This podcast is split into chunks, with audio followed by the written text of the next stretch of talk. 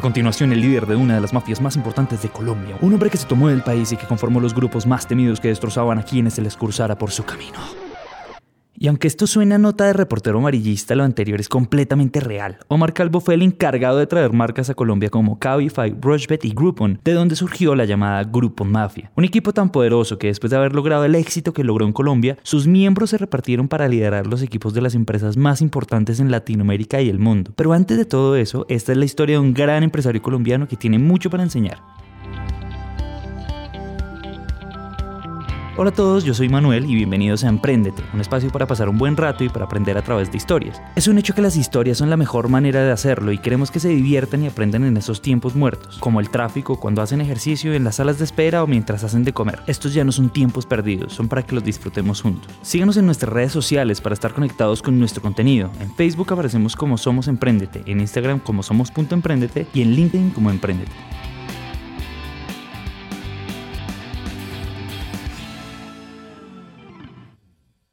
Veces he peleado mucho con, con otros emprendedores o, o mentores en, en, sobre el significado del emprendedor, porque, o, o por qué está tan de moda ahora ser emprendedor. Y siempre, siempre critico mucho que por qué razón tiene uno que contar una historia triste y después eh, una historia de éxito para que, para que lo califiquen a uno como emprendedor. Yo no diría que fui emprendedor desde pequeño, sí me gustaba hacer cosas por las que me pagaran y eh, sí, entonces creo que en el colegio mis primeros negocios fueron, yo, soy eh, melómano y, y, mis primeros mis primeros negocios fueron de venta de copiaba CDs eh, cuando llegó la, cuando llegaron los CDs a Colombia pues tuve la, la, fortuna de poder de poder tener un aparato de, de CDs y, y de poder tener acceso a comprar eh, CDs y tenía una colección de discos gigantesca y vendía,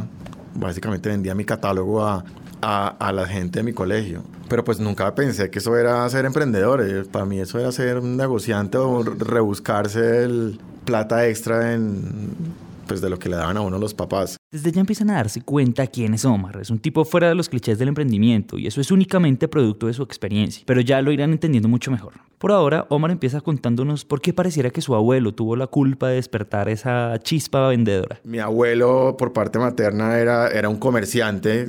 Yo diría que sí, ese fue como mi, primer, mi primera imagen de un comerciante, de un emprendedor. Y, y, y él me inculcó mucho el tema de, de, salir, de vender y vendí en mi, también en mi época de colegio, en, en Navidad yo era el dealer de pólvora en mi barrio. vendía, vendía pólvora. Ahora que soy papá, digo miércoles, qué locura, sí, sí. que, como, qué responsabilidad de mis papás dejar, haberme dejado vender pólvora. Yo me acuerdo, mi abuelo me llevaba a, a las bodegas de aquí de pólvora a comprar al por mayor y yo llegaba y vendía allá en, en el barrio donde vivía. Y eso ha sido como, como mi, mi, mi, me, así me vine acercando más que todas las ventas. Más, no, no, quiero hablar como la palabra emprendimiento ahora, sino más un poco a, a, a la palabra las ventas. Ya en la universidad, eh, con una novia que tuve por muchísimos años, tuvimos, ella era diseñadora y, y hacía, era muy creativa y vendíamos de todo, cinturones, cueritos. Yo estaba en los Andes y parecía más un hippie que un, que un estudiante. Y, y, ahí empieza uno como a picar, ya me empezó en, en la universidad un poco a picar la, la idea de, de, crear empresa, ¿sí? Más, y, y, creo que eso le pasa, pero pienso que a muchos estudiantes universitarios en, siempre tiene uno el amigo famoso que quiere montar un bar, un restaurante, y esos son como esos primeros pinos en donde uno empieza, entre comillas, a desperdiciar la plata porque generalmente nada de eso sale, sale bien. Fíjense en lo prudente que es Omar con la palabra emprendedor. Pareciera que para él fuera un concepto un tipo de persona que se debería respetar o simplemente un título que se debe ganar a punta de mérito. Por eso hasta ahora no se llama emprendedor a sí mismo y eso en realidad tiene algo de sensatez. Y es en este momento cuando ese Omar hippie que vendía manillas con su novia logra graduarse de la universidad y se encuentra con su primera experiencia profesional. Durante mi carrera, ya al final, eh, empecé como a mirar quién estaba haciendo cosas aquí en, Colombia relacionadas a, Internet y me encontré con una compañía eh, que se llama AccessNet. Fue la primera, una de las primeras empresas y de hecho viendo ahora en, el catálogo de ustedes, ustedes tienen ahí ya podcast de Alfredo, sí. Buenas, mi nombre es Alfredo Ángel, yo soy el gerente general de Aldeamo. Aldeamo es una compañía que tiene 14 años en el mercado. Alfredo, de, hecho, él era un competidor, él era socio de una compañía que competía, competíamos ferozmente el mercado y, me acerqué a, uno de los socios, eh, Cristian Belke, que es mi, mi mentor.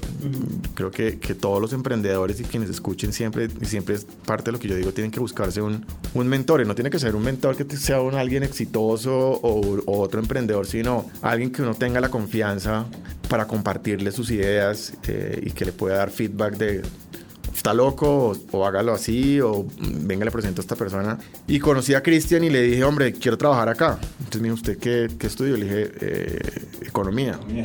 Me dijo, pero ¿qué va a venir a hacer aquí? Le dije, no, es que a mí me gusta el tema de tecnología y yo quiero, quiero venir a, a trabajar con ustedes. La primera entrevista nada, no pas, me mató y me dijo que no, pues que no, no, había ninguna relación. Y volví, le insistí unos meses después, le dije, no, es que yo quiero, quiero aprender de este tema, póngame a vender yo sé vender, yo quiero aprender, ustedes hacen proyectos web, páginas web, póngame a vender páginas web. Y así empecé. Omar duró tres años en AccessNet, una compañía bastante prestigiosa en temas de tecnología, y la tarea de Omar era vender los proyectos a las empresas más grandes en Colombia. Y fue entonces cuando sucedió ese despertar tecnológico de Omar. Pero claro, siendo un economista y no un ingeniero o un desarrollador, para él el reto era algo mayor, por lo que decidió prepararse mejor e irse a estudiar al London School of Economics, donde estudió la maestría de sistemas de información e innovación. Eso era algo único en el momento, porque hablar de startups e innovación en Latinoamérica no era algo que se escuchara mucho. Y estando allá se encuentra con Chris Christian Bale. ¿Recuerdan? Él era su mentor y ex miembro de AccessNet. Él había decidido renunciar para empezar nuevos proyectos en Noruega, donde era su tierra natal. Y en ese momento se encuentra con un gran negocio que se llama eh, el negocio del contenido móvil ringtones básicamente porque pues no, no existía todavía los, los teléfonos eh, inteligentes pues de pantallas táctiles y demás eh, era ringtones y, música y me decía hombre acá hay una compañía que la está reventando eh, yo en esa época claramente pues no, no, no, los conocía, pero casualmente la compañía estaba invertida por los hermanos Summer, que son los, los de Rocket Internet, y dijo yo quiero hacer esto en Colombia. Entonces yo desde Londres decía, bueno, si yo vuelvo pues de pronto me, me uno al equipo. Entonces él vuelve y monta una compañía que se llama Celumanía. Fue de las primeras compañías de contenido móvil que, que, iniciaron en, en, Colombia. Y yo llego sé, casi un año después, porque yo me quedé, yo me quedé un año más en Londres después de haberme graduado. Y ahí viene como, ya empieza como a, a, a el tema del emprendimiento. Entonces Cristian me dice, hombre, tengo un problema. El mayor operador de telefonía móvil en esa época se llamaba eh, Comcel. Eh, y yo no me, puedo, no me he podido conectar con, con Comcel para poderles ofrecer mis servicios móviles estoy conectado con Bell South, necesito montarme, montarme acaso son ya infidencias de negocio, pero pues creo que ya pasó tanto tiempo que, que seguramente no, no, no, creo que importe mucho. Entonces, por temas políticos, realmente eran temas de negocios y, política interna eh, en esa época de, de, de Comcel, no querían eh, conectar a Celumanía, a pesar de que tenía un catálogo muchísimo mejor, mejor tecnología, todo era mejor. Eh, me dijeron, bueno, créese una empresa nueva, a ver si logramos conectarnos con, solamente con, con ellos. Y creamos una empresa eh, que se llamaba Estrategias Móviles, que hoy es Aldeamo. Y si no han escuchado la historia de Aldeamo, cuando acaban este episodio busquen el número 200 en nuestro show para que entiendan el tamaño de empresa que fundó Omar. Pero la verdad es que es aquí cuando empieza a vivir la experiencia real del emprendimiento. Porque el reto era sostener esa nueva empresa, pero pues con sueldo de emprendedor. Y recuerden que acaba de llegar de Londres, de terminar su maestría. O sea, eso era igual a una deuda enorme y pues díganme ustedes, ¿qué harían? Pienso que tomé una muy mala decisión, pero pues tampoco es que diga me, me, arrepiento de que en la primera oferta de trabajo que me hicieron, pues salí, salí, eh, salí a aceptarla, que fue a, la casa de, editorial El Tiempo. Eh, pero en ese momento eh, el tiempo... El tiempo venía de, de, un, de un, proceso de, de haber hecho un negocio divino, digo yo, con Terra, en el 90 y eso es el, como en el finales del, del 99, 2000, eh, el tiempo le vende el contenido a Terra, le dice, Terra le dice, venga, usted deme su contenido, yo le pago este esta cantidad de plata, eran millones de dólares, upfront, básicamente por adelantado, y yo simplemente voy a dedicarme a comercializar su contenido, y ese va a ser mi, mi ingreso. en ese momento, pues, Ricardo Pombo, que, que, que, que hoy es el CEO de Cívico, él estaba empezando a, a liderar una, un área nueva de, de nuevas tecnologías y nuevos medios en, en, el tiempo, pero todavía no había una visión, supongo yo, del tiempo en que en, que, en lo que podría llegar a ser el, el, el tema de venta publicidad. Entonces, pues, para el tiempo era muy fácil decir, listo, yo vendo. Fue una, una oferta muy, muy, de mucha plata. Y durante ese tiempo, eh, Ricardo se dedicó a armar cuál iba a ser esa estrategia de, del tiempo una vez se terminara ese negocio. Y eso fue lo que pasó después de cinco años, cuando ya terminó el negocio con Terra. Terra se quebró. Eh, Terra... Terra... cerró, sí. De hecho, Terra hace dos años incluso ya cerró oficinas acá en Colombia y demás. Después de esos cinco años, Ricardo dijo, listo, ya, estamos, ya estoy preparado. Ahora necesito tener a la gente. Y, para ese momento creo que contrató como al Dream Team de, de la tecnología o de, Internet que había en ese momento. Se trajo a, a Juan Felipe Castaño, que es socio de, de, Ricardo en este momento en Cívico. Trabajó en Star Media, eh, en otra compañía también de contenido móvil. Se trajo a, a, Matías Jaramillo, que es uno de los creativos de, de, la industria digital, yo creo que más importantes en Colombia. Se trajeron a um, Juan Andrés Martínez, que es ahora el director de pulso.com, eh, a, Federico, a Federico Barragán, que fue el fundador de Dirty Kitchen y ahora es fundador de, otra compañía de, contenido de video que se llama 242 Media. Era bueno, era un montón de gente impresionante, realmente era un Dream Team y cuando me llaman a mí a decirme queremos que usted esté aquí, pues este es el equipo, yo dije, no, yo tengo que estar ahí, o sea, esto es realmente soñado. es como soñado poder trabajar con toda esta gente, eh, con, con, toda esta gente. Y me invitaron a ser parte del equipo de, de nuevos medios del, del, tiempo y entré a liderar dos proyectos. Uno era Revista Cambio y Portafolio. Eh, básicamente era coger esos dos productos y volverlos un, un negocio. El foco era, era monetización de,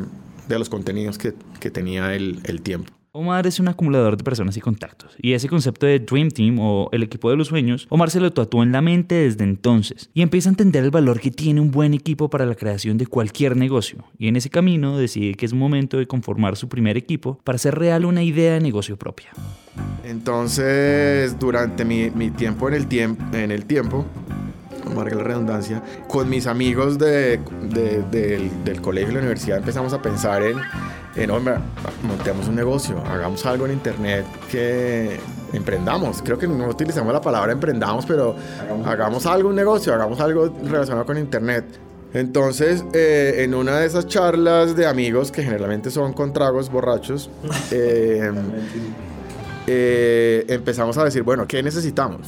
Y llegamos a, a, después de votar muchas ideas, llegamos a la idea de que nosotros en esa época éramos jóvenes, solteros, nos estábamos ya yendo de nuestras casas, de nuestros papás, a vivir solos y decíamos, algo que nos parece terrible, nos gusta mucho el diseño, era que el hombre no tenía eh, artículos del llamemos artículos de hogar para hombre. O sea, si uno va, si uno se va a vivir solo y listo, hay que ir a comprar sábanas, el cobertor, cosas, cosas textiles pues uno va a Home Center y entonces son bolitas, rayitas, florecitas, o sea, lo más cercano a un hombre son las rayitas, de pronto las bolitas. Tugo acababa medio de llegar a Colombia y medio vendían cosas de diseño chéveres, pero no había nada así como de hombre.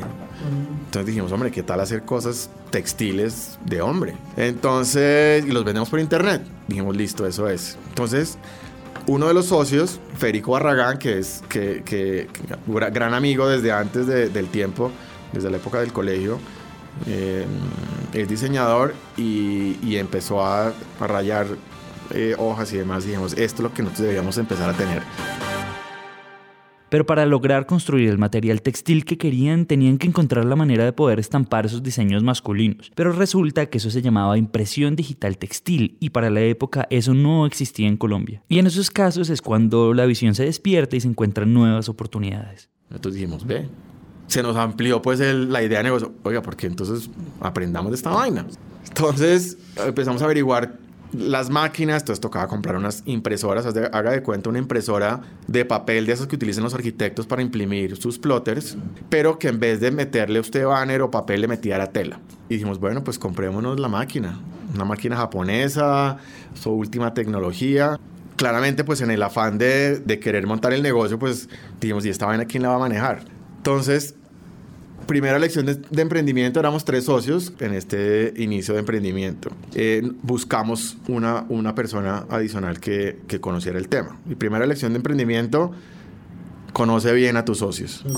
Eh, pues claramente éramos tres amigos y estábamos trayendo a una tercera persona que, que sabía del tema. Era, era una experta, había estudiado eh, impresión digital en una maestría en Estados Unidos, era, había sido, eh, en esa época era profesora o había sido profesora de, diseño, de diseño textil en la Universidad de los Andes, todos los em, títulos y todas las credenciales pues, que nosotros necesitábamos para poner a andar este, este negocio. Pero en el camino por lo menos personalmente, eh, a nivel personal, tuvimos una relación muy regular desde casi desde un principio y solo por el amor, digamos, que, que esto saliera adelante, pues avanzamos en la sociedad y demás, pero al final, eh, pues terminó mal, o sea, explotó. explotó y la sociedad pues no funcionó, no solamente por eso, pero fue uno de esos detonantes. Entonces, como que siempre hacer un muy buen due diligence, por más de que uno esté casado y enamorado de la idea puede ser más clara la enseñanza de esa parte de la vida de Omar. Los equipos son absolutamente el activo más importante de cualquier negocio. Y esa idea del equipo soñado debería ser uno de los primeros pasos para empezar a consolidar cualquier idea de negocio. Y no solamente desde los atributos profesionales, sino también eso intangible de tener la camiseta de la empresa bien puesta y la disposición de cada individuo frente al equipo. Así que mis amigos, desde el principio encárguense de hacer equipos conformados por lo mejor de lo mejor. Y muy importante también, que todos tengan las reglas bien claras desde el principio. Pero quietos ahí, porque como dice el dicho, cuando una puerta se cierra, pues otra se abre. Llegó un momento en donde, en donde nuestra, la gran mayoría de clientes nuestros estaba en Medellín, claramente porque Medellín es, es nuestra, el hub pues, de textil y de diseño de, Colombia.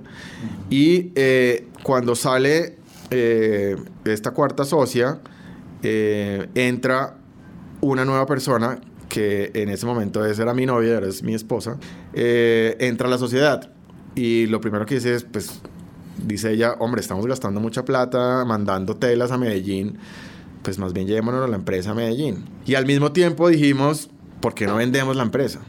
busquemos también de pronto en ese eh, ha sido muy ha sido muy dramático toda esta historia pues de pronto podemos vender entonces eh, Clara se lleva a la compañía Medellín con esa, esa búsqueda de, de un, o un socio estratégico o de una venta estratégica y contamos con tanta suerte que en ese semestre la, la, feria pues más grande de moda que es em, Colombia Tex y Colombia, eh, Colombia Moda. El tema de, de la feria es impresión digital. Entonces era, era, era como contarle a, a, Colombia que había una industria nueva que se venía para Colombia y para, y para el mundo muy fuerte y que pues que todos tenían que estar a la vanguardia de nuevas tecnologías. Entonces claro, cuando se termina esa feria, las grandes industrias locales dijeron, estamos atrás, tenemos que salir a... ¿Qué hacemos? Y nosotros éramos los únicos en el país que sabíamos del tema. Ya llevábamos dos años con, con la compañía.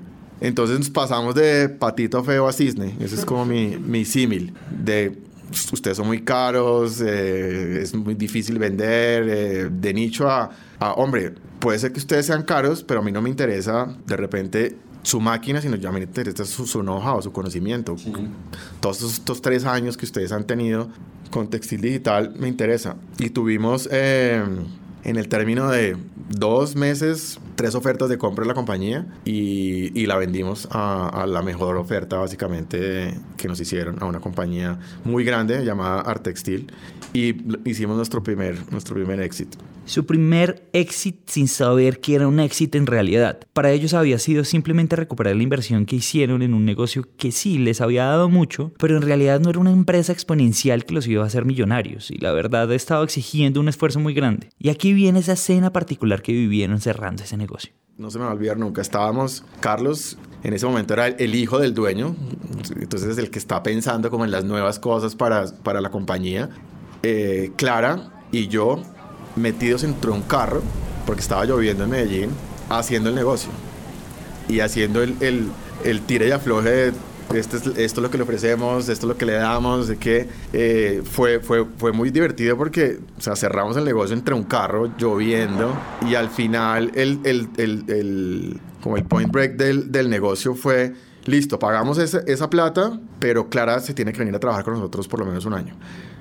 Entonces, claro, mi, mirada era como, dependía de ella que, que, el negocio se diera y Clara dijo, sí, listo, yo me voy para allá y, les enseño cómo es, cómo es, este, este negocio. Listo, lecciones aprendidas y además la felicidad de que ese ciclo del negocio se había cerrado de la mejor manera. Para entonces Omar estaba tranquilo y lo que le quedaba era darse el tiempo para encontrar el camino por el que quería seguir. Pero pues es casi obvio que no tardó mucho en que uno de sus conocidos muy bien contactados llegara a ofrecerle una propuesta muy tentadora. Yo en este tiempo estaba ya empezando como a mirar mi siguiente, cuál iba a ser mi siguiente movida. Eh, ya, yo, ya, yo ya leía TechCrunch y todos estos medios y, y empecé a leer sobre Groupon. Eh, que Groupon era pues el nuevo negocio, los cupones y demás, y decía, mierda, esto, esto está bien interesante.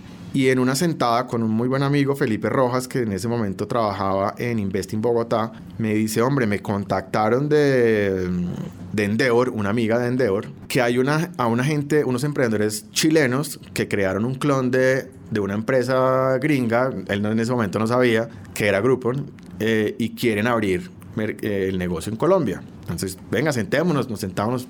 De hecho, nos fuimos a tomar una cerveza en un barcito ahí de tres pesos, ahí en la 87, una tienda, y me dijo, eh, la compañía se llama Clan Descuento, montaron en Chile están intentando o asociarse o aliarse con una compañía en, en Argentina y ahora eh, piensan abrir en México eh, y están buscando quién lidere eh, Colombia. Están haciendo una copia de, de, un negocio en Estados Unidos que se llama Groupon, no sé de qué se trata eso. Y yo, Groupon, yo sí sé qué es, quiénes son. Ah, usted sabe, bueno, yo lo contacto y pues ojalá le vaya bien. Me presentaron a, al equipo, el equipo de Clan Descuento que son los mismos emprendedores de, o una buena parte de, los mismos emprendedores de Corner Shop. Los conocí por teléfono, una llamada Skype y me dijeron, listo, eh, estamos lanzando México, vengas a México y hablamos me pusieron el tiquete y yo así como en... a ciegas. A ciegas. Cita ciegas. Y ellos estaban ya armando el negocio en, en, en, México y yo recuerdo que ellos, mientras que hablaban, capacitaban gente, también hacían, ah, ya estaban haciendo un deal o intentando hacer un deal de venta, apenas con pocos meses de haber lanzado, de vender a Groupon ahí yo me escuchaba en las conversaciones de, de Oscar, el CEO, y, y, decía, bueno, esto, seguramente va a pasar. Yo me devuelvo a Colombia, les, hago, les armo un plan de cuál, de cuál me imaginaba iba a ser el rollout de la compañía, y a la semana me dicen, listo, arranque a planear. Y era básicamente arrancar a, empezar a contratar a los primeros vendedores, em, a capacitarlos, etcétera, etcétera. Con tan buena suerte que una semana antes de que lanzáramos eh, la compañía, Groupon compra o hace un acuerdo de compra de clan descuento. Entonces yo lanzo, eh, yo lanzo Groupon. Ese es el origen de Groupon en Colombia. Omar se encargó de crear una compañía que pasó de ser de él como único colaborador a ser una de más de 150 miembros en 5 ciudades del país. Y hay que decir algo importante. Posiblemente fue por Groupon que en Colombia se activó el comercio electrónico como lo conocemos hoy, porque si bien existía una industria muy incipiente, liderada por las aerolíneas y sus tiquetes, a la gente le daba miedo comprar cosas por internet. Y para seguir ese cambio en la cultura de comercio, el primer paso que Omar dio fue el siguiente. Digamos que nosotros al principio, claramente por el, por, por el modelo de negocio, a veces no despegaba, no despegaba, no despegaba. Y entonces eh, eh, empieza un festival yo diría que fue, diría que, que, que fue como el, la base de lo que es ahora el Stereo Picnic, no me acuerdo cómo se llamaba el, el festival, y traen, y, y, iban a traer una banda que en esa época estaba muy, muy famosa, y todo el mundo estaba loco por ese festival. Entonces yo me senté con ellos y les dije, oiga, metamos las boletas a, a Groupon. Entonces, ¿cómo es el modelo? Yo, ustedes me tienen que dar un descuento, por lo menos del 50%, y de ese 50% yo me quedo con el 50% de lo que vendamos. Y los manes me dijeron, no, está loco. Ustedes están demasiado locos, nosotros no podemos hacer, hacer eso. Yo insistí, insistí, no, los tipos dijeron, no, no, no, no. Y yo le dije a mis jefes eh, en Chile como, hombre, si nosotros sacamos este festival, la reventamos. Compremos las boletas y asumamos el, el descuento. Y al principio me dijeron que estaba loco, que cómo iba a hacer eso, que no sé qué. Pero en una, en una de esas me dijeron, bueno, hagámoslo. Entonces yo les dije a ellos, les compro las boletas, no me dieron descuento, nada. Les compro, les compro las boletas full price a lo que las están vendiendo. 500 boletas, me acuerdo. Eso era un montón de plata. Yo les dije, pero esto las vamos a poner con descuento. dije, listo, las quieren regalar, háganlo. Y la sacamos en, en grupo y se acabaron. Al mediodía no había una sola boleta. Y creo que eso fue lo que ahí explotó Grupo. Ahí la gente entendió que era el modelo de negocio. Era una oferta increíble, diaria, limitada, por tiempo limitado. Que si usted no la cogía, se la perdía.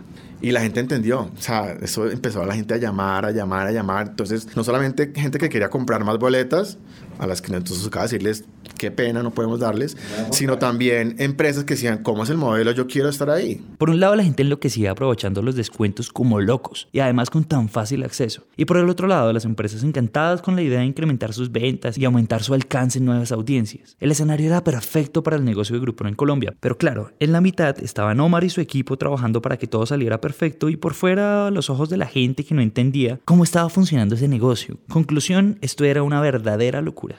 Una pausa y volvemos. Todos, yo soy Juan Pablo y no sé si sabían, pero Emprendete es producido por Naranja Media. Y así como hacemos Emprendete, estamos haciendo nuevos podcasts para profundizar en diferentes temas. Por eso estamos muy felices de contarles que en Equipo con Protección acabamos de lanzar un nuevo podcast llamado Talentos y hay, donde queremos contar historias de jóvenes haciendo cosas extraordinarias. Donde demostramos que la poca experiencia no es ni obstáculo ni excusa para nada y que las decisiones que tomamos hoy construyen la vida y el futuro que soñamos. Recuerden, se llama Talentos y hay y está disponible en Spotify, en Apple Podcast, en Google Podcast y en todas las plataformas de podcast disponibles. Y entonces, volviendo con la historia. Era, era una locura porque la, uno, la recurrencia, o sea, nos pasaron cosas como tan, tan locas como que un día me llaman de la pasarela de pagos a decirme, hombre, es que mm, los bancos están muy preocupados con, con este negocio y quieren saber por qué venden tanto. Y me llaman, entonces la gente del Grupo Aval quiere, quiere, sí, Grupo Aval quiere conocerlo. Entonces yo pensé que era una reunión con la persona de medios de pago y para yo contarle cuál era el modelo y, y por qué había tanta recurrencia. Entonces decirle, es que esto es un tema que es, es, una oferta al día, corre un reloj, son pocos cupones, entonces la gente sale como loca a comprar desde horas de la mañana. Yo me acuerdo que la gente decía, yo espero el, el email eh, llegaba a las 6 de la mañana para poder entrar a comprar.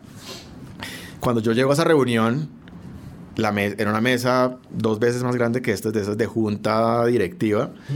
Y, y, estaba el señor de fraude, el señor de compliance, el señor de... o sea, eran probablemente unas seis o siete personas porque ellos realmente, yo creo que venían pensando en que, en que, en que esto era un negocio malo. O sea, que aquí había... Lavada de activos. De todo, de todo eso. Entonces, cuando yo me siento a explicarles todos ya entienden y dicen, bueno, no, entonces vamos a apoyar el, vamos a apoyarlos en, en, el en que ustedes pues sigan creciendo, hagan que crecer la categoría porque a nosotros nos va a convenir también como, como, como medio y pues lo que necesiten. Eh. Entonces, había mucho, aunque había mucha resistencia por un lado, también había mucho apoyo también por, por, por, por, el, por el otro lado, en parte en la parte financiera.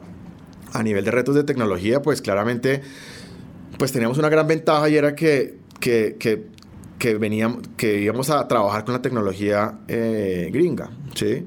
Entonces, era una tecnología bastante sólida. No, no digo que, que, lo que teníamos y que de hecho siguió funcionando para Chile eh, no era sólido, era, era muy buena también, pero nos apalancamos con, con esos recursos. Eh, a nivel de, de operativos, pues digamos que que administrábamos, entre comillas, riqueza porque vendíamos un montón, teníamos, teníamos músculo financiero para contratar ese batallón de gente, entonces de esos 150 personas que teníamos, el 60% eran vendedores, gente que estaba en la calle vendiendo, eh, que ganaban muy bien, tenían muy buenos salarios eh, básicos más comisiones. Yo creo que ahí es donde empieza, yo creo que ahí es donde empiezan esos salarios locos de los emprendimientos que tienen funding a verse. Creo que con, con Groupon fue como de los primeros. Y aquí hay que hacer una pequeña reflexión antes de continuar. Como dice Omar, Groupon fue uno de los pioneros en los modelos sostenibles de comisión en ventas. Y miren, una empresa que no vende simplemente no existe. Por eso una de las fichas más importantes dentro de cualquier equipo son los comerciales. Y este modelo de comisiones se inventó para motivar que los vendedores traigan más ventas a la empresa. Porque así la empresa crece y ellos también crecen financieramente. Todos ganan al final. Por eso la recomendación implícita aquí es, si usted va a crear o hacer su equipo, empiece por los vendedores, porque, porque son ellos los que traen el retorno a la inversión más directo a la empresa. Y de nuevo, al final lo más importante es tener gente que quiera sudar la camiseta de la empresa. Yo creo que lo, más importante fue desde el principio haber sido muy buenos en seleccionar el equipo. Un equipo muy joven y, y, digamos que entre comillas inexperto, pero con muchas ganas de, de, hacer cosas distintas. Creo que ya había gente pensando en, en, renunciar a sus empleos y hacer cosas distintas, pero no había, no había ese, ese distinto, ¿sí? No había esa referencia de a dónde me quiero ir. Y creo que nosotros creamos ese a, a dónde yo me quiero ir a trabajar a grupo. O sea, yo quiero trabajar allá nosotros hacíamos una convocatoria y eso eran, eran hordas de, de hojas de vida. Al principio era, era para mí era súper chévere eh, contratar porque yo me dedicaba, a, yo hacía esa parte, un, un, un, emprendedor que está dirigiendo una empresa, llámese CEO, country manager, creo que el 50% de su, de su tiempo en los primeros meses tiene que ser en, en reclutamiento, porque tiene que elegir esa base esa base que va, o sea, la base que va a estar debajo de, de esta persona o al lado también porque tiene que entregarle todas las herramientas de confianza para que, para que, para que hagan bien su trabajo. Y ahí, ahí, ahí de ahí parte todo. Esos, esos primeros empleados para nosotros fueron fundamentales en, en, en la operación porque me permitieron a mí enfocarme en lo que iba a ser Groupon en los siguientes meses, porque nosotros no pensábamos realmente en años, en los siguientes meses, y que ellos se, se dedicaran a pensar en el día a día y en tomar decisiones. Entonces yo tenía esa tranquilidad de que estaban tomando decisiones, decisiones acertadas. Se creó una, una, un network de emprendedores que es lo que llaman ese grupo en Mafia, que estamos regados en toda Latinoamérica y solamente es una llamada, un mail, un WhatsApp a cualquiera de ellos y en dos segundos están ayudándonos en lo que necesitemos, en contactos, en otros países, en cual, lo que necesitemos, eh, están ahí. Y, y, y, ha sido muy, muy gratificante. El equipo es... Grupo Mafia fue la clave.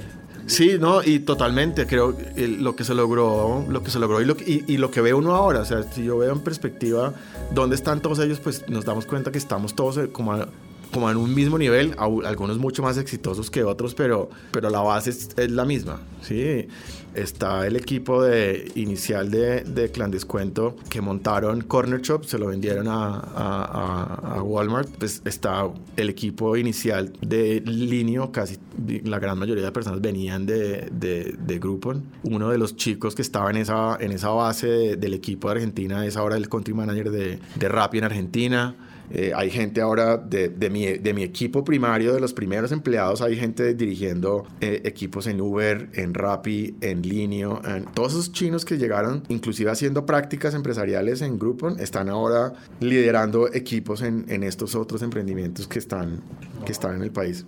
Eso es parte como, como de las cosas que me siento realmente orgulloso, es que, que, que hay gente muy buena que empezó conmigo simplemente porque dijeron, le creemos a este loco a ver qué es lo que va a hacer. Ese término de mafia se acuñó en Estados Unidos porque los fundadores de PayPal, después de haber hecho crecer la empresa, salieron a diferentes partes del mundo y fundaron imperios como Tesla, LinkedIn y YouTube. Pero más que una mafia les gustaba definirse como diáspora, como un grupo de nómadas que venían de la misma cultura y que se reparten por todos los rincones del mundo para crear las empresas más importantes. Y esta vez le tocó a Omar y a su equipo pertenecer a esa mafia de grupo. Me voy, de, me voy de grupo pues un poco como agotado de todo lo que había pasado, contento porque habíamos salido a bolsa y, y teníamos, eh, habíamos hecho un exit, todos los que estábamos, pues, que teníamos paquetes de, de, acciones. Entonces yo digo, no, me, va, me voy de vacaciones. Entonces con mi esposa decidimos, vámonos seis meses de vacaciones, tomémonos, tomémonos la suave y, y vámonos a pasear. El gap year que llaman. Eh, tenía un sueño de ir a un eh, Tomorrowland, entonces es como, ese, es el, ese, era mi, mi objetivo, nos fuimos para, para el festival y, y, a viajar en Europa y demás. Eh, y al regreso, uno de los, de, los, de los founders de, iniciales de, de Clan Descuento, Felipe Enríquez, quiere montar un fondo de inversión y monta un fondo de inversión en, en Chile llamado Nazca Ventures. Entonces, eh, en ese momento ya, ya existe Impulsa, y Impulsa saca una convocatoria para eh, crear fondos de Venture Capital en Colombia, en donde da un, un grant, eh, 800 mil dólares, para aquellos fondos que estén interesados en montar un fondo en el país. Entonces Felipe me dice, yo quiero, yo quiero montar Nazca en Colombia, hagamos todo el proceso con Impulsa a ver si logramos apalancarnos con esos, con esos fondos y montar el fondo, porque el fondo impulsa lo que buscaba era acá hay muchos fondos en, en, en Colombia, pero no son fondos eh, que están regulados localmente, es decir, que tengan eh, regulación eh, con, con, superintendencia financiera, que tengan todos estos temas. Entonces yo le digo, listo. Y había, era, había opción para tres, tres fondos y nosotros fuimos uno de los, de los fondos elegidos.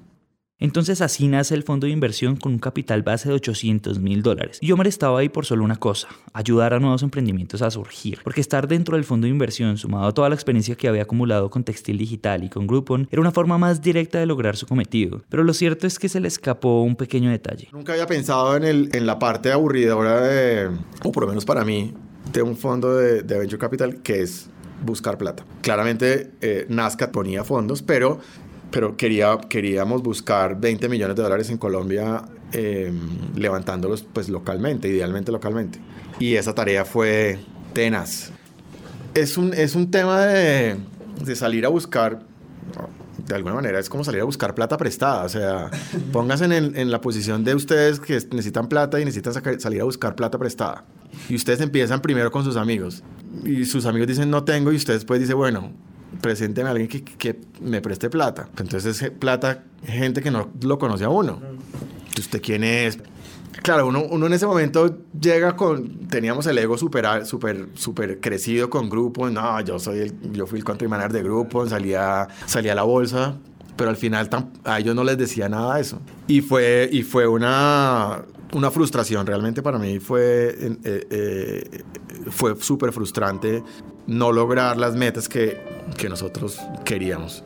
O sea, el fondo se armó, nos ganamos ese grant, con esa plata pues pagamos abogados, eh, un montón de cosas que, que se necesitaban para, para poner a operar el fondo, pero levantar la plata era, pucha, era, era muy difícil.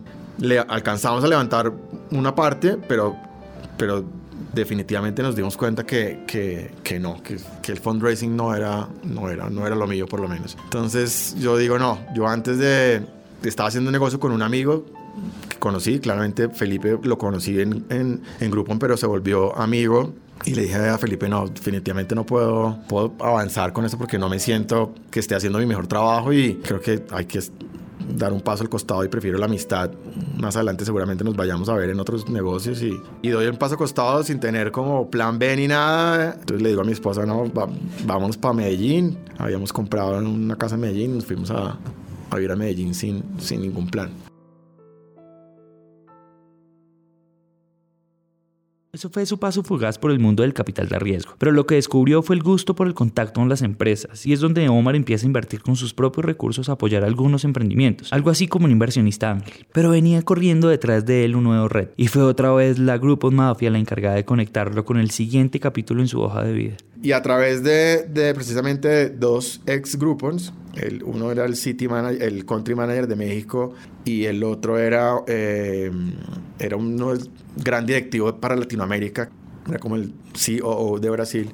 Me conectaron con, con Juan de Antonio, que es el, el, el CEO y emprendedor de, de Cabify. Y ahí empezamos a, a, a conectarnos y él eh, pasó a contarme un poco sobre Cabify y lo que estaban haciendo en, en, en España Chile y Perú, que, el siguiente mercado que querían ellos era, era Colombia.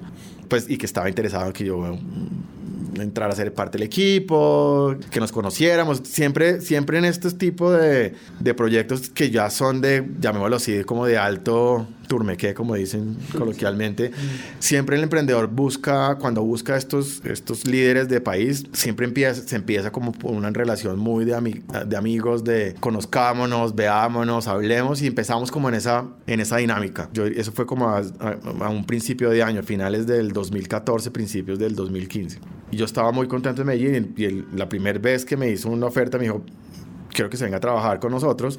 Yo le dije, montemos la compañía en Medellín. No, ¿cómo se le ocurre? Es, es, que Bogotá es la capital, ahí está el mercado primario, etcétera, etcétera. Entonces yo en un principio estaba muy reacio y dije, no, Medellín. Entonces nos dejamos de hablar un tiempo y después volvimos otra vez a reconectarnos a mediados de año. Todavía yo no, no veía por dónde estaba, no, no veía nada de claridad. Y hablando con mi esposa le dije, bueno, nos devolvemos a Bogotá Eh, entonces me dijo, bueno, listo, hagámosle. Y arranqué con Cabify a mediados del, del, del 2015. Pues bien, Cabify es el nuevo capítulo en la vida de Omar y el reto era similar al que tuvo liderando Groupon. Tenía que abrir el mercado en Colombia, armar ese equipo base que dirigiría la compañía, hacer crecer la empresa, los usuarios, etc. Pero había una diferencia en ese momento en el que entraba Cabify porque... Ya existía Uber.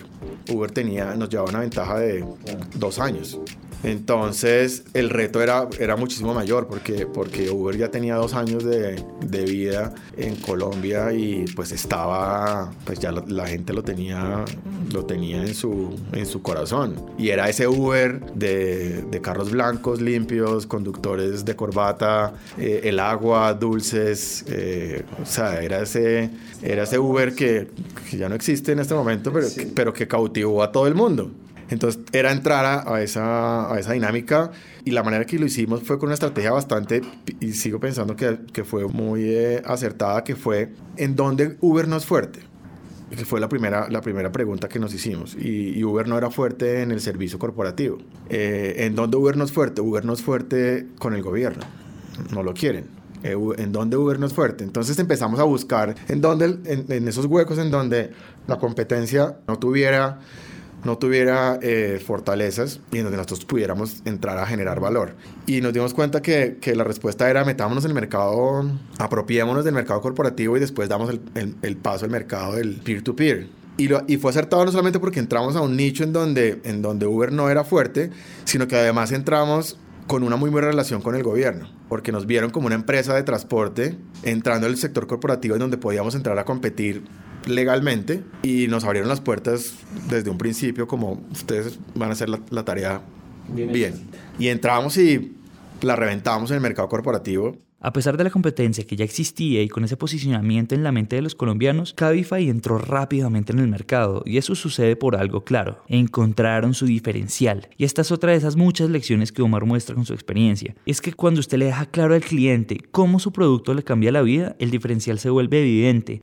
Y lo bueno de, ese cambio fue que en el, inconsciente de, de, los colombianos la gente pensó que Cabify era una empresa legal.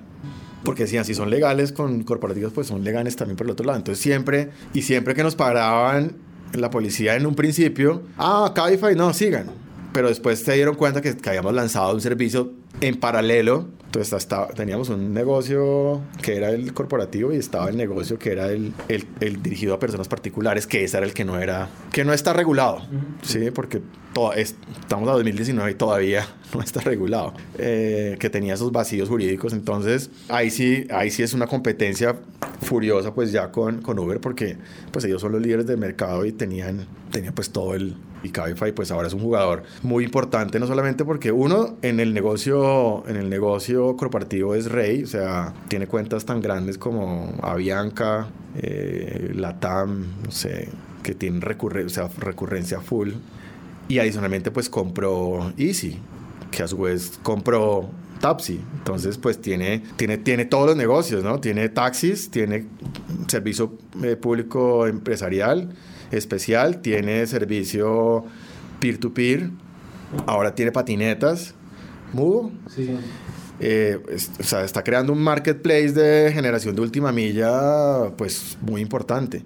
Y con esa competencia que Cabify le montó a Uber, ocasionaron que el país empezara a pensar en nuevas experiencias de movilidad. Y sí, parece que todo lo que toca a Omar se vuelve revolución, así que desde ya gracias, porque necesitamos más rebeldes y más empresas que transformen las sociedades. Pero la historia con Cabify termina por diferentes situaciones y obvio para nosotros era curioso entender por qué no seguir liderando esta compañía si lo que venían haciendo estaba tan bien. Aquí yo creo que pagué, pagué muchos, muchos aprendizajes también y muchas lecciones de, de vida de, negocios. Este mundo también es un mundo donde, donde se generan muchas competencias internas, muchas eh, envidias. Eh, digamos que, que, que grupo de alguna manera estábamos como que todos alineados, estábamos todos como, eso era como una fraternidad, pero aquí eh, desafortunadamente no, no fue así y hubo, hubo varios, varios temas que no funcionaron y que, no, y que no, no se vieron bien como al interior de la compañía. Uno, hacer apuestas arriesgadas. Esa apuesta, por ejemplo, que hice en Groupon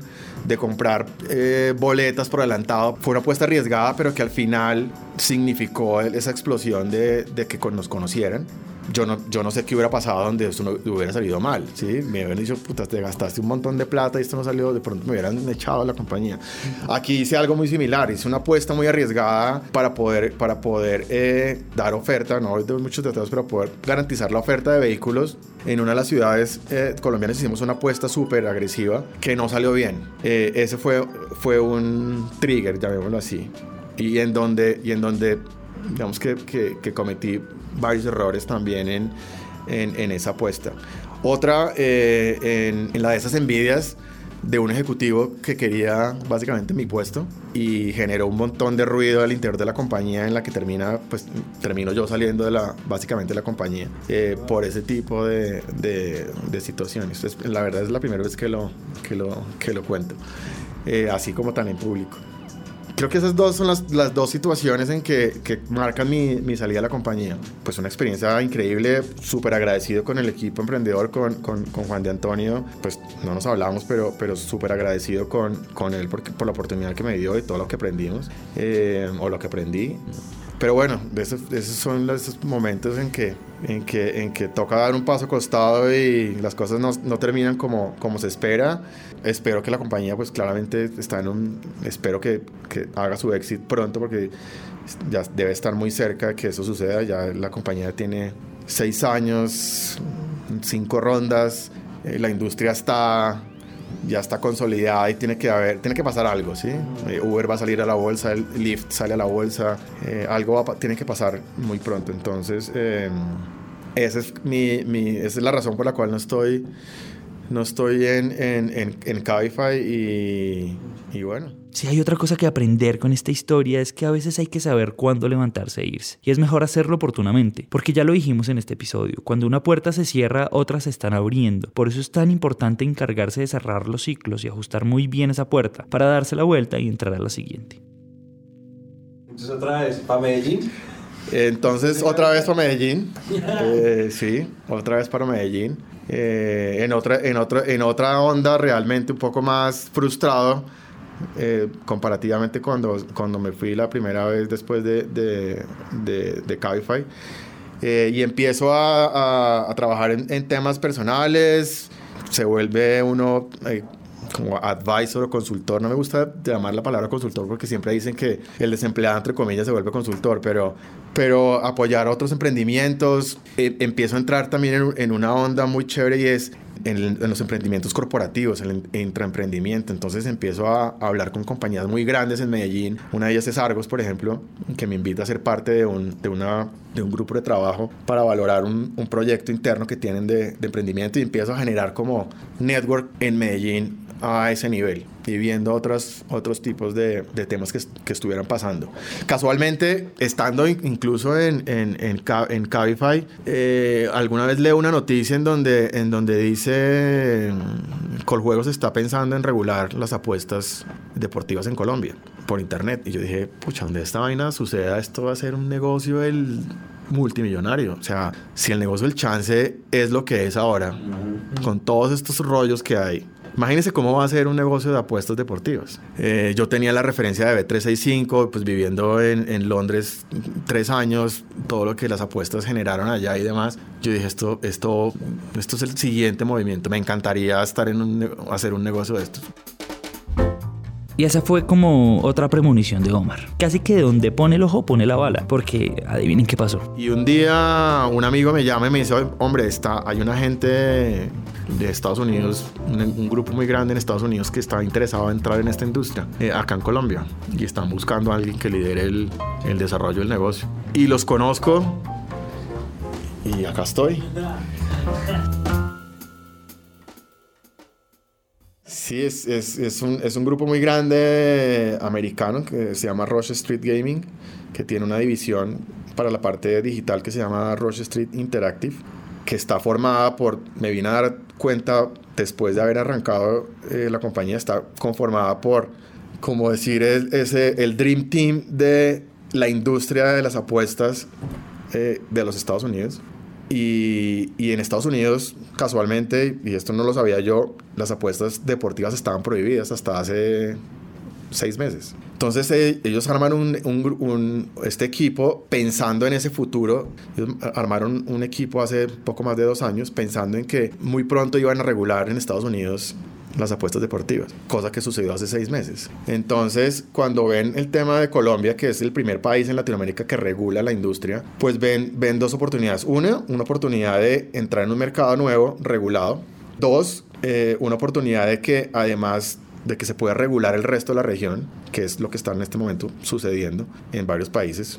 Y tercero, en tener una manera de probar la plataforma preparándose para que cuando salga la regulación en Estados Unidos estemos preparados. Todo como que todo se alineó y funcionó y regularon en Estados Unidos, es regulación estatal, entonces cada estado es como un país y estamos lanzando, A medida en que van. a medida que van regulando, estamos lanzando un estado en, en nuevo en Estados Unidos. Tenemos el proyecto aquí en Colombia y estamos pues pensando, esperando qué, qué va a pasar con la regulación en, en el resto de, de Latinoamérica. Pues uno le dicen apuestas y uno solamente piensa en la gata y lavado de activos y gente, sí, mafia y demás, pero un mundo nuevo para mí impresionantemente, yo diría que es hermoso en el sentido, a los que les gusta la tecnología, creo que nunca había visto tanta tecnología junta en, en una industria. O sea, estaban en la industria del e-commerce, marketplaces con Groupon, en la industria de- del transporte con, con, con Cabify, yo soy advisory y de Lifted también, entonces también sigo ahí, eh, estoy muy vinculado con el tema del transporte, pero nunca algo tan de, de- de una factura tan impecable como lo que tiene el tema de las apuestas. Esto es como, como la industria de la bolsa, pero en el deporte. Omar está disfrutando de este nuevo idilio, aplicando toda su experiencia para seguramente causar otra de esas revoluciones que sabe hacer en el país. Y por último, quisimos pedirle que nos dejara esos tres grandes consejos con los que resumiría su historia. Pues uno es que es un trabajo muy solitario si uno no se, se rodea bien. Primero, eso es, eso es un... Los emprendedores se terminan rodeando bien, entre comillas, cuando tienen plata. Pero cuando estás arrancando y no te creen tu idea, tienes que rodearte bien. Y, hay que hacer muy buena selección de, de, de cuál va a ser ese equipo inicial con el que vas a trabajar. Eh, dos, repito, creo que es importante tener un mentor, ya sean los papás, un profesor, siempre alguien con, uno, con el que uno se pueda desahogar, porque siempre va a llegar un momento en que uno quiere tirar la toalla, quiere cambiar de idea, quiere abandonar la idea, bueno, cualquier... Y uno siempre necesita a alguien con quien conversar. Y por más espiritual que tú seas, no, no veo que entrando a la iglesia re- reciba respuesta o, o yendo a, tu, a, a tu, a otro tipo de, de- de centros de ayuda. Creo que una persona que, que tenga algo de canas o de, o de experiencia, no tiene que ser en la industria, pero, pero que, que al menos que le dé a uno la, la seguridad de que son palabras en las que uno confía, eso, eso, eso, es, eso es muy bueno. Eh, no, creer en, en- no creer tanto en lo que publican los medios. eh, desde, desde los medios de famosos como TechCrunch hasta los locales como los periódicos, nun- nunca creas que todo es real. Adentro esos son unas cocinas eh, que huelen muy feo y se trabaja y es muy difícil porque emprender es muy difícil realmente para que, para que las cosas se vean tan bonitas como, como se ven en el exterior, adentro generalmente, gen- no digo, no digo siempre, pero generalmente eh, las situaciones son, son muy distintas.